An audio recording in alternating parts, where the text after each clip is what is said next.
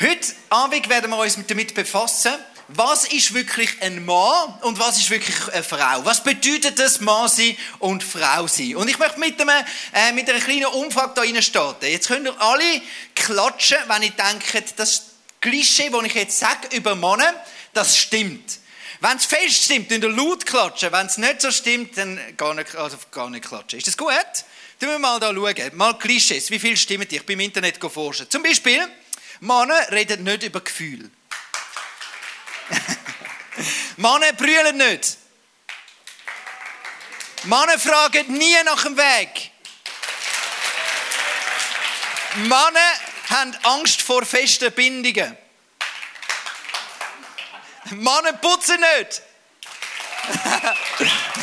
Männer denken nur an Sex.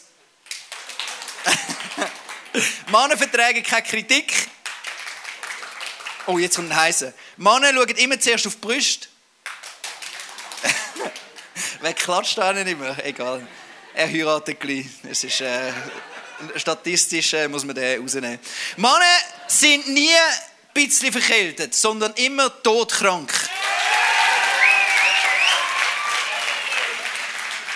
Und noch ein wichtiges zum Abschluss. Männer sind unromantisch. Oh! Gut, Männer da im Train sind ein guter Ruf. Gut, gehen wir zu den Frauen. Frauen müssen wir schon auch noch. Frauen reden viel. Frauen sind mit Technik schnell überfordert. Frauen haben keine Orientierung. Frauen können nicht einpacken. Uiuiui. Ui, ui. Frauen haben zehnmal mehr Schuhe, als sie brauchen. Frauen brauchen am Morgen lang, lang im Bad. Frauen sind immer auf Diät. Nein, nein. Mittlerweile sind Männer immer auf Diät.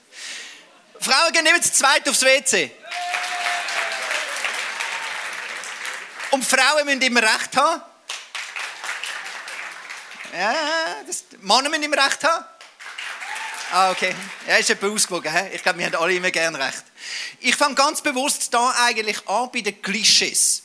Weil ich möchte euch mit Ihnen die Klischees sind ja weit verbreitet, immer noch jetzt. Und eigentlich, äh, äh, all die Klischees haben wir schon mal gehört. Die sind irgendwo, die kursieren da umeinander. Und ich möchte mit heute, wenn wir, wenn wir über das Thema Mann und Frau, was es bedeutet, möchte ich euch genau eben dort einsteigen. Nämlich vor 100 Jahren ist fast alles Denken über Mann und Frauen sind fast nur Klischees gewesen. Früher, vor 100 Jahren, ich möchte euch schnell einen Abriss geben, warum ist, sind wir heute in dieser Spannung, wenn es um das geht, um das Thema, was ist ein Mann, was ist eine Frau? Bevor ich nachher euch, euch wird göttliche Gedanken über äh, Mann und Frau geben, werde ich über das reden, warum ist es heute so ein heikles Thema? Ist ja eigentlich doch normal, Mann und Frau.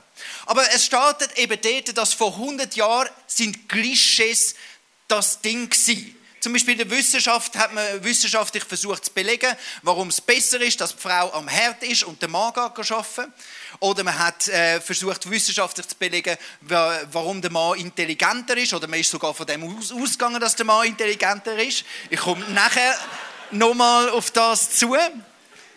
Und man hat mega viel von diesen Klischees eigentlich gehabt und hat das bestätigt in dem drinnen. Wie es ist darum gegangen, die Rolle und das Gefäll auch, wo man gehabt hat, grundsätzlich zu bestätigen. Auch in der Wissenschaft, auch in den Kirchen, auch in der Theologie. In allem drum, man hat das so behalten, wie es ist. Und hat das Gefühl gehabt, das müssen wir so machen. Und dann ist irgendwann hat es eine Bewegung gegeben, wo man wie gemerkt hat, hey, vielleicht ist es doch nicht ganz so. Und eine berühmte Frau, mit ihr möchte ich heute schnell kurz anfangen, die nennt sich äh, Simone de Beauvoir und sie hat 1949 einen wichtigen Satz gesagt. On ne n'est pas femme, on le devient. Also man wird nicht als Frau geboren, sondern Frau, das wird man erst. Was ist die Aussage, die sie hat machen? Sie wollte sagen, hey, Du bist zwar als irgendetwas auf die Welt gekommen, aber grundsätzlich tust du nachher selber, bist du prägt von so vielen Einflussfaktoren, alles um dich herum, wo dir sagt, ja, du bist jetzt halt ein Bub, du bist ein Bub, du bist ein Bub, du bist ein Bub, oder du bist ein Mädchen, du bist ein Mädchen, du bist ein Mädchen, und das prägt dich vor allem, und du wirst zu deinem Geschlecht grundsätzlich gemacht, oder eben, du wirst zu deinem Gender gemacht. Das ist der Genderismus, wo da eigentlich gekommen ist. Und ich glaube, jetzt bei uns werden wir denken oft äh, so in dem christlichen Kontext, Genderismus, das ist doch eine große Katastrophe. Ich möchte dir sagen, ohne Genderismus, ohne die ganze Bewegung wären wir an ganz anderen Ort in vielen Sachen. Wenn nicht Leute aufgestanden werden und angefangen hätten mal hinterfragen, stimmen dann all die Klischees? Ist es denn wirklich so, wie ich jetzt vorher das aber gelesen habe? Aber wir kommen eigentlich aus dem, dass der Biologismus hat gesagt, Geschlechter sind grundsätzlich verschieden. Es gibt eine Hierarchie, der Mann ist besser als die Frau und Unterschied sind alle angeboren. Alles ist angeboren. Und der Genderismus hat darum eben die andere Seite beleuchtet. Grundsätzlich sollen Geschlechter genau gleichgestellt sein. Und alle, alle äh, Unterschiede, die es gibt zwischen Mann und Frau, sind alle nur anerzogen. Außer, dass die Frau Kinder bekommen kann. Das ist das Einzige. Und das ist das, wo, die, wo, wir, wo wir drinstehen in diesem Konflikt. Und ich möchte heute Abend, erstens, einfach, wenn ich über Genderismus rede, ich rede nicht über Transgender an dem Ort. Ich rede das Thema nehme ich gar nicht auf, um das geht es nicht. Es geht mir um die, äh, um, Männer wie du und ich und Frauen wie du und nicht ich. Also gut, verstehst du, was ich meine? Es geht um uns heute Abend, nicht um äh, Transgender. Es geht um das Thema aber, dass wir merken, wir sind in dieser Spannung, dass wir uns damit auseinandersetzen Was ist wirklich angeboren, was ist wirklich echt und was ist einfach prägt? Das ist ein bisschen eine Frage. Grundsätzlich möchte ich mit euch jetzt anschauen. Gott hat den Mann und Frau ja geschaffen. Und jetzt äh, will ich dich schnell fragen, welche Bibelstelle kommt dir da in den Sinn oder was, was denkst äh, wenn, wenn, wenn, steht, äh, wenn ich sage, Gott hat den Mann und Frau geschaffen? Wer da Ihnen denkt an Adam und an den Prozess mit dem Rippli, kennen das? Und das ist meistens ist bei mir äh, wirklich auch immer das, was zuerst mir in den Sinn kommt. Die ganze, die ganze Geschichte, Gott schafft Adam zuerst und dann merkt er, ah, er braucht noch eine Frau und dann schafft er eine Frau. Aber es ist mega wichtig, wenn die Bibel an einem Ort das erste Mal über etwas redet, dann ist es ganz entscheidend. Und das erste Mal, wo Gott über, über Geschlechter redet, über Mann und Frau, ist im ersten Buch Mose Kapitel 1. Noch vorher, noch bevor dass die Geschichte sei mit dem Adam und Rippli und all das. Also das ist die entscheidendste Stelle über das, was geht. Warum hat Gott Geschlechter geschaffen und warum gibt es die Unterschied? Und jetzt wird es lustig. So schuf Gott die Menschen nach seinem Bild. Nach seinem Bild schuf er sie als Mann und Frau. Also das ist der Grundgedanke schon gewesen, dass Gott sagt, hey, ich tun nach meinem Abbild tun ich Mann und Frau machen. Und ich stelle es mir so vor, dass es ist wie ein Abbild, das gleiche Abbild, beide Geschlechter repräsentieren Gott oder sind als Abbild im Abbild von Gott geschaffen worden, aber es sind wie zwei Perspektiven. Die Frau ist eine Perspektive und der Mann ist eine andere Perspektive von Gott. Aber ich glaube, das ist ganz wichtig, dass wir das in unserem Verständnis haben. Ähm, wo das erste Mal um Geschlechter geredet wird, wird Gott gesagt, Gott schafft den Mensch in seinem Bild, in seinem Bild schafft er ihn als Mann und Frau. Verstehen Sie, was ich meine? Das ist ganz ein wichtiges Ding. Nicht, dass man, ähm, wenn es um Geschlechter geht, zuerst die Geschichte nehmen vom Adam und Ripley und irgendwie so. Nicht, dass die falsch ist, aber ich glaube, das ist die Erstnennung vom Geschlecht und die hat eine spezielle Bedeutung, die uns zeigt, warum Gott eben den Mann und die Frau gemacht hat. Und jetzt möchte ich dir ein Beispiel machen, wie das kann sein, das, das Göttliche aus zwei Perspektiven. Wir haben es vorher schon davon gehabt, das Thema, äh, wer ist jetzt intelligenter, Mann oder Frau?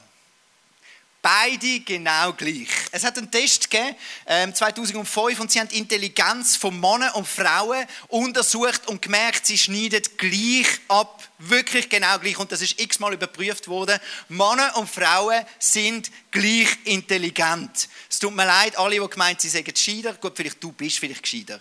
Aber du bist eh gescheiter, habe ich das Gefühl. Applaus für dich an dieser Stelle, dass du so gescheit bist. Jetzt, kommt aber, jetzt ist aber interessant. Ähm, man hat in dieser Studie dann äh, die Hirnregionen untersucht, die benutzt werden in, diesen, in diesem IQ-Test. Und man hat gemerkt, dass mit, gleichen, mit, dem gleichen Resultat hat man unterschiedliche Hirnregionen sind aktiviert worden. Okay? Also eigentlich kann man sagen, dass Mann und Frau unterschiedliche Wege wählen, aber beide zum Ziel kommen. Okay? In dem drin. Verstehen Sie es noch? Können Sie es noch nachvollziehen? Mehr oder weniger? Also, eine Frau tut ist emotional involvierter bei dem. Also auch von den Hirnregionen, Hirnregionen, die für Emotionen zuständig sind, sind involviert. Sie mit, nimmt das mit und sie denkt assoziativ. Das heißt, wenn sie denkt, ich muss, das, ich muss ein Ziel erreichen, das heißt, ich nehme da etwas, ich nehme da etwas, ich nehme da etwas, ich nehme da etwas und so denkt sie eher. Und ein Mann wiederum, der ist ganz gut. Der kann seine Emotionen auf die Seite tun und kann mit einer emotionalen Distanz die Aufgabe lösen. Was nicht besser ist, es ist gleich intelligent. Und ein Mann denkt linearer. Ein Mann denkt, jetzt mache ich den Schritt und dann kann ich den Schritt machen und dann kann ich den Schritt machen und dann, dann bin ich am Ziel. So ist wie die Unterschiedlichkeit, die man gemerkt hat im Mikrotest. Und ich finde es so geil, weil es wieder, es widerspiegelt das. Es ist wie das Göttliche aus zwei Perspektiven. Es ergänzt sich. Es, ist, es gibt wie die, die, die männliche Sicht von Gott und die weibliche, das weibliche Abbild von Gott gibt ein dreidimensionales Bild von Gott und von seiner Schöpfung. Ist es nicht wunderbar? Jetzt kommen wir dort an, nochmal, wenn ich auf Klischees gehen und jetzt jetzt wird es ein bisschen mathematisch. Ich habe mich wirklich ein bisschen mit Mathematik auseinandersetzen. Wenn du nicht gerne Mathematik hast, dann darfst du jetzt dein Handy nehmen und auf icf.ch zwischen uns unsere Fragen weitervoten. Und sonst darfst du schnell zuhören. Tatsächlich, he? Ja, man muss nicht immer zuhören während der Message. Das habe ich glaube noch nie gemacht, Leute aufgefordert, um nicht zuhören während der Message.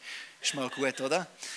Also, meine Damen und Herren, Unterschied zwischen Mann und Frau. Jetzt schauen wir mal einfach ganz genau an. Unterschied zwischen Mann und Frau. Also, der Durchschnittsschweizer, ich habe extra nachgeschaut, ist 1,87 groß, der Mann.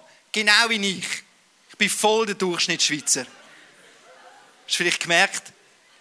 Durchschnittsfrau ist wie groß? 1,64. Okay. Hat es im Internet. Das heißt, Männer sind größer als Frauen. Stimmt's? Stimmt nicht. Weil es gibt Frauen, die größer sind als ich. Aha. Ja, aber jetzt kannst du sagen, ja, aber, aber mehr als die Hälfte der Frauen sind kleiner als ich. Ja, aber was sagt denn ein kleiner Mann? Bei einem kleinen Mann, der vielleicht da, äh, da nur 1,63 groß ist, da gibt es die meisten Teile der Frauen sind größer.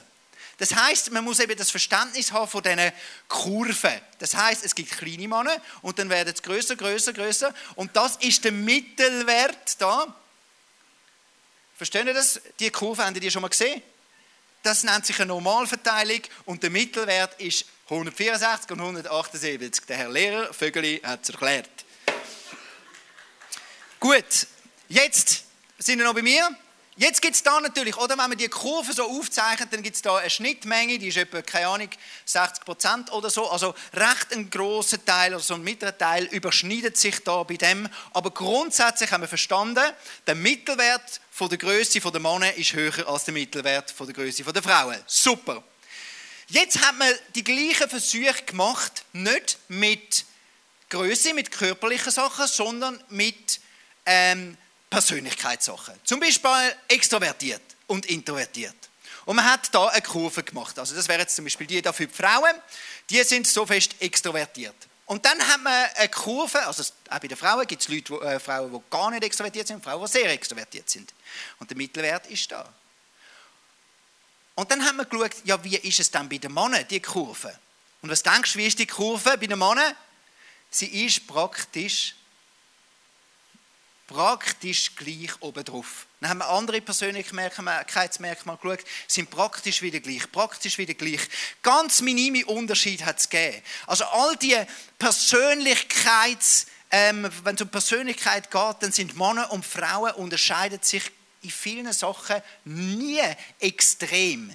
Logisch, es gibt extrovertierte Männer, aber dann ist es noch eher so, dass bei uns in unserer Gesellschaft, in unserer Kultur, ein extrovertierter Mann eher auffällt als eine extrovertierte Frau.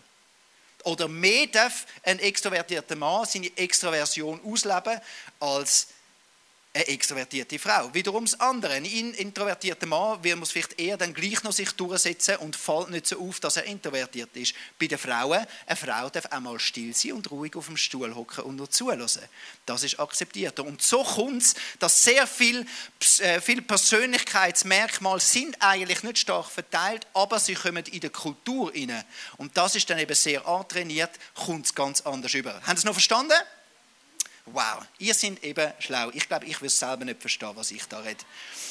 Dann, gehen wir, ähm, dann hat es aber ein Team gegeben, eine Untersuchung, das 2012 etwas probiert hat. Und sie haben genau jetzt ähm, 14 Persönlichkeitsmerkmale, wo er in dem drin eigentlich ähm, schon ein bisschen Distanz geben. Nicht viel, aber ein bisschen. Und sie haben die 14 Persönlichkeitsmerkmale, das sind die, also Frauen, Frauen sind die Flexibilität ein bisschen höher, in Sensibilität ein bisschen höher, in Besorgtheit ein bisschen höher, immer nur der Mittelwert. Also bei Besorgtheit, es gibt viele Männer, die auch besorgter sind als Frauen, als der Durchschnitt der Frauen. Es gibt äh, emotionale Wärme, soziale Anpassung, Kontra äh, Kontaktorientierung, Vertrauensbereitschaft. Und Männer sind ein bisschen besser bei, oder ein bisschen höher bei, es ist nicht besser, es ist neutral, es ist, sind ein bisschen höher bei Dominanz, Robustheit, Selbstvertrauen, Sachorientiertheit, Widerstandsfähigkeit bei skeptischer Grundhaltung, super gut, und Pflicht und Regelbewusstsein, das habe ich gern. Da sind wir Männer ein bisschen höher. Und was jetzt sie gemacht haben, sie haben die 14 Charaktereigenschaften so übereinander eingerechnet und eingerechnet, wenn man das so übereinander leitet, statistisch ganz speziell, das heißt Mahalanobis-Distanz. Kennt das jemand? Mahalanobis-Distanz? Ja, scheiße, ich habe extra mich mit dem befasst, um es euch zu erklären. Also ich erkläre es nicht, nein, ich habe keine Ahnung, ich weiß nicht, dass das so heißt. Und so haben wir das aufgerechnet und hat eigentlich geschaut, ja, gibt es denn keine Männlichkeit, wenn es um Charakter geht. Und gibt es keine Weiblichkeit. Normalerweise, wenn man würde zum Beispiel sagen, ja, die Deutschen sind in dem ein bisschen mehr und die Schweizer sind in dem ein bisschen mehr, und dann würde man das aufrechnen, dann merkt man, ah nein, sie sind eigentlich sind alles Menschen und sind genau gleich. Aber überraschenderweise haben sie gemerkt, dass wenn je mehr dass sie da, äh, die Sachen mit einbeziehen, gibt es plötzlich wieder eine kleinere Schnittmenge. Und das da, die Distanz wenn man die, all diese Sachen aufrechnet bei einer multifaktoriellen Analyse, die Distanz geht auseinander. Okay, das sagt ihr jetzt vielleicht noch nicht. Ich sage dir, was das genau bedeutet für dein Leben.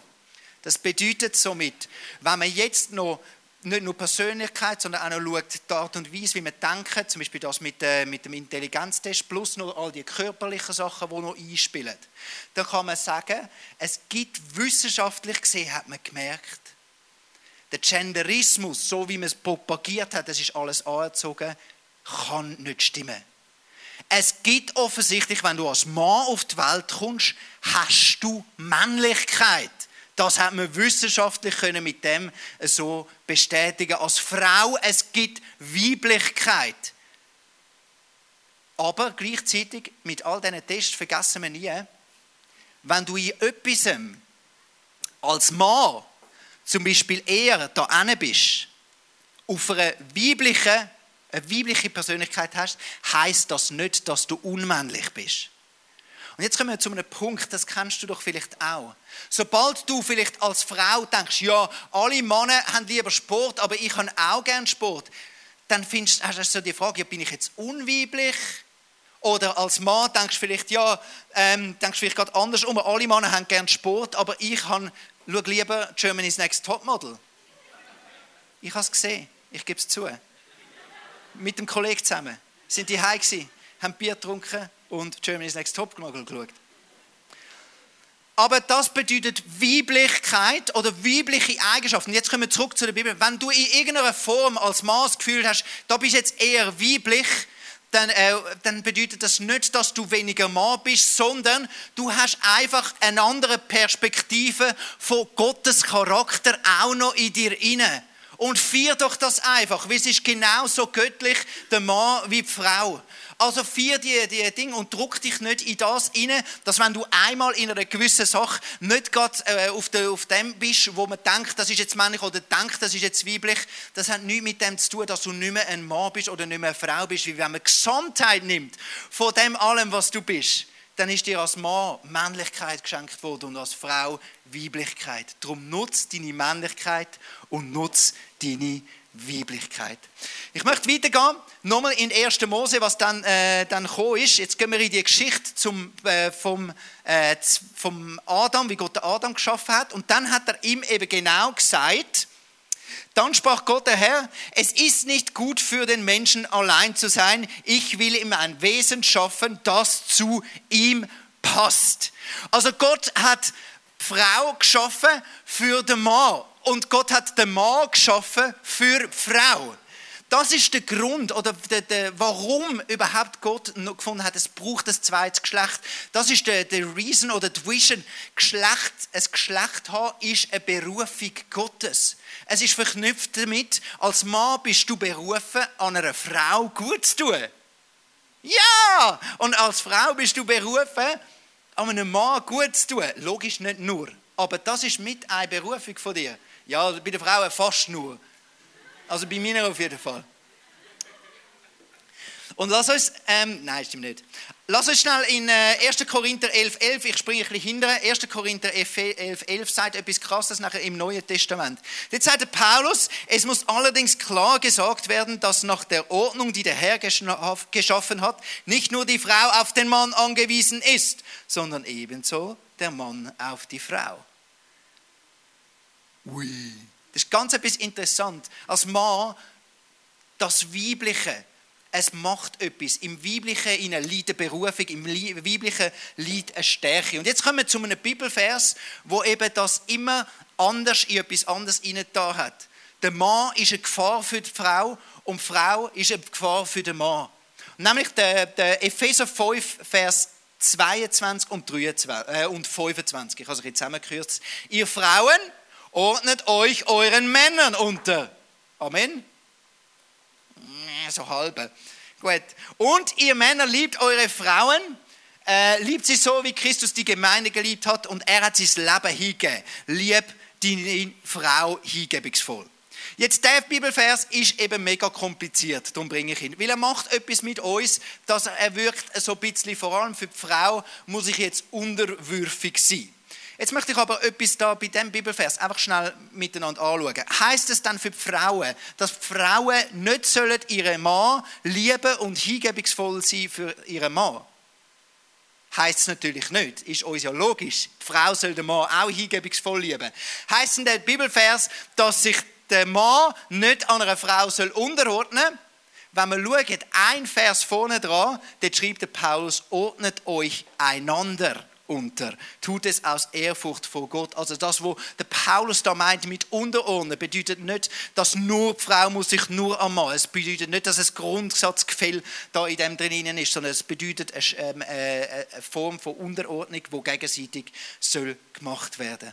Und ich merke in dem drinnen müssen wir am Schluss äh, das, ähm, das anschauen, wo der Paulus nachher die Bibelstelle abkürzt. Nämlich in Epheser 5, Vers 33 steht, deshalb sage ich, noch einmal, dass jeder Ehemann seine Frau lieben soll, wie er sich selbst liebt. Und dass die Ehefrau ihren Mann lieben soll, äh, ihren Mann achten und respektieren soll. Ich glaube, dass du eine Berufung hast, eine geistliche Berufung. Und ich glaube, dort müssen wir ankommen. Es gibt in unserer Gesellschaft eine Spannung im Moment über das, ein riesen Fight. Und in dem Sinne müssen wir gar nicht, ähm, in dem Sinne darfst du politisch deine Meinung haben, in dem Sinne darfst du klar anschauen auch und weise sein. Aber schlussendlich, was du jetzt schon voll darfst, ist, nimm deine göttliche Autorität in dem drinnen. Nimm deine geistliche Berufung. Nimm deine geistliche Berufung aus dem raus und sehe das Spezielle drinnen. Ich sehe auch da im 20s schon, du musst nicht erst geheiratet sein, bis du die Kraft merkst, was du als Frau bei einem Mann oder bei Männern in deinem Umfeld als Geistli, mit deiner geistlichen Berufung kannst positiv einsegnen. Und als Mann ebenfalls. Du musst nicht warten, bis du geheiratet bist, bis du Frauen in deinem Umfeld kannst zum Aufblühen bringen. Schau, es gibt Sachen, ähm, wo ich gemerkt habe, ist in meiner Ehe extrem prägend. Meine Frau, sie ähm, sie, äh, ich habe sie gefragt, wo habe ich sie hingebungsvoll geliebt? Und dann haben wir so ein bisschen geredet und so, was ist das, was sie merkt hat, hat sie gemacht. Und für sie ist das der große Unterschied gewesen, dass ich als Mann ganz klar gesagt habe von Anfang an, ich nutze meine Stärke und all das, wo ich merke, das ist meine Männlichkeit, meine Identität, ich nutze es, um an ihrer Seite zu stehen, egal was kommt. Am Anfang, wo ich mit ihr zusammengekommen bin, hat es Leute gegeben im Umfeld, die gesagt haben, Joel, so eine wie Zina darfst du im Fall nicht nehmen die ist zu wenig gut für dich, du solltest eine andere nehmen.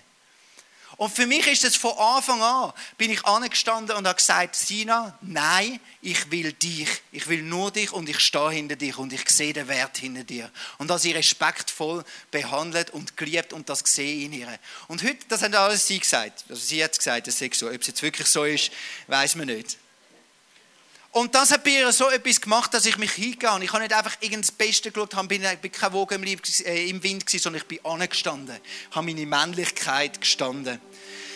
Bei meiner Frau war es so gewesen, dass ich, äh, dass ich irgendwann gemerkt habe, äh, in der Ehe nachher, hat sie gesagt, Joel, ich habe mega Schiss, jetzt bist du Pastor, du wirst der Pastor in der Kirche ich, ich weiß nicht, ob ich mich wohlfühle in dem drinnen, wenn du da immer in der Kille bist. Ich weiß nicht, wie viel Druck das noch kommt. Weil sie haben Kille nicht immer nur als angenehm empfunden, wenn da alle in der Kille sagen, du bist ihm zu wenig gut für den Joel. Das ist nicht so easy. Heute ist es ja nicht mehr so. Und sie hat, es hat einen Moment gegeben in meinem Leben, wo ich sagen musste, ich liebe meine Frau so hingebungsvoll, dass ich ihr sage, und das hat mich alles gekostet, ich bin gestorben. Sina, wenn du dich nicht wohlfühlst mit dem, dass ich da im ICF Pastor bin, und nicht kannst hinter dem stehen, dann kündige ich. Und ich, du glaubst nicht, das ist mein alles, das ist meine Berufung, meine Identität. Ich kann das doch wollen, das ist doch das, was ich mache. Und das müssen sagen, hey, ich gebe das hin für meine Frau. Das hat unglaublich viel gekostet für mich. Und sie hat gesagt, das hat unglaublich bei ihr etwas ausgelöst, weil sie hat sich unglaublich geliebt und geschätzt gefühlt. Und seitdem passiert etwas mit ihr. Seitdem merke ich, sie steht zu 100% hinter dem und ordnet sich unter und opfert auch immer wieder, wenn ich mit dem ICF noch dort eine extra Schicht habe, noch da mit dem 20 umeinander bin und sie sagt, hey, ich ordne mich unter. Und dann hat sie noch etwas gesagt, weißt du, für mich das Größte ist auch Unterordnung. Und ich glaube, das ist das. Ich sehe Jesus in dir. Ich glaube, dass Jesus mit deinem Leben etwas Großes macht. Das ist für mich die Unterordnung. In allem drin, wo ich amigs finde, das ist komisch, das ist schräg. Ich verstehe nicht, wie du das machst, aber ich glaube an Jesus in dir, weil du mir gesagt hast, das ist dir das Wichtigste, dass ich das machen soll. Und für mich ist in dem inne ist so eine Power, wenn wir als Frauen lernen, wir als Frauen, wenn, wenn wir als Männer lernen, unsere Frauen mit all dem, wo wir sind, hingebungsvoll zu lieben, sie zu schützen, um sie umzustehen, sie zum Aufblühen zu bringen auch da im 20s. Wenn du eine Frau siehst, die Hilfe braucht, angehst und fragst, du, darf ich dich unterstützen?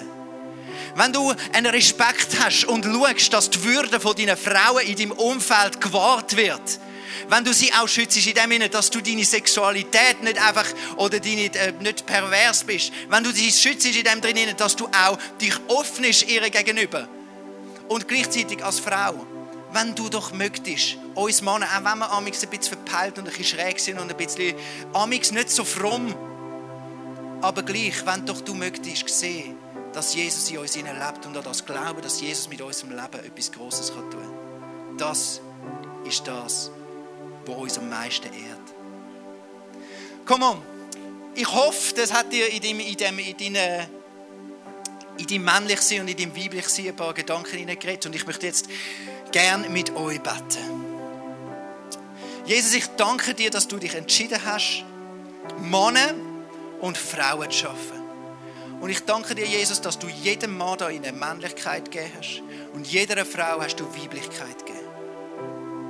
Ich danke dir, Jesus, dass du für uns einen Plan hast. Und ich bitte dich, Gott, dass du uns hilfst, das zu entdecken, was es genau bedeutet.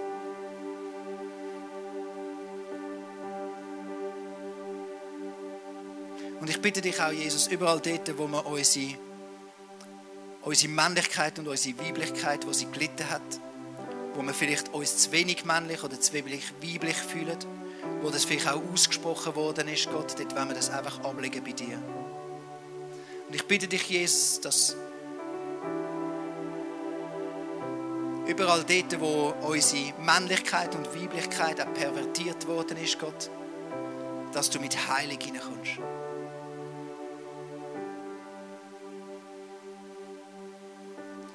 Ich habe das Gefühl, dass es heute Abend ein, äh, ein Abend ist von Berufung. Und ich möchte das letzte Wort wie Gott überlassen.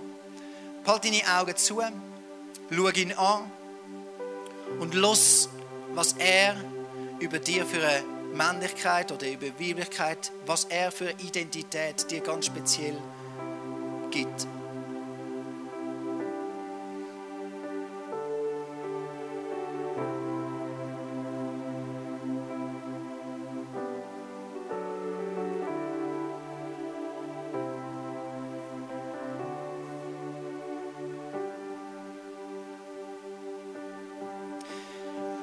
Sehe, wie das, dass Gott dir ein Zepter in deine Hand gibt. In der Bibel steht, wir die Könige und Königinnen.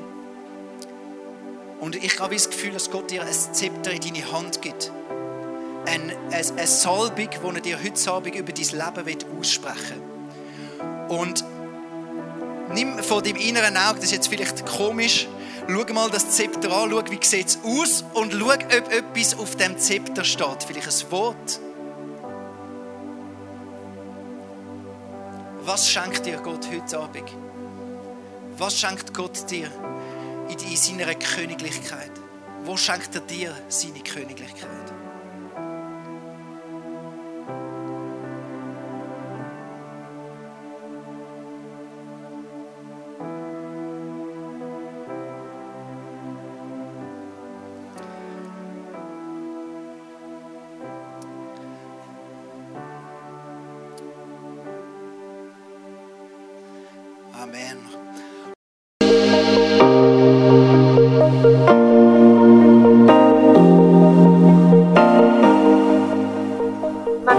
Messages zu dir redet, ist das mega kostbar. Darum nimm den Schatz unbedingt mit in deinen Alltag. Vielleicht machst du gerade noch eine Notiz zu diesem Thema oder redest mit Jesus in einem Gebet noch selber drüber. Es ist unsere Leidenschaft als ICF 20s, junge Menschen zu begleiten auf ihrem Weg mit Gott und sie dabei zu unterstützen. Hey, und wenn du den ICF 20s willst besser kennenlernen dann komm doch vorbei. Wir treffen uns jeden Freitagabend in der Samsung Hall in Stettbach. Du findest uns natürlich auch online Social Media wie Instagram, Facebook und Snapchat. Dort kannst du dich informieren über Smart Groups, Camps oder was sonst noch so läuft bei uns in der Kirche. Danke fürs Hineinklicken. Bis zum nächsten Mal.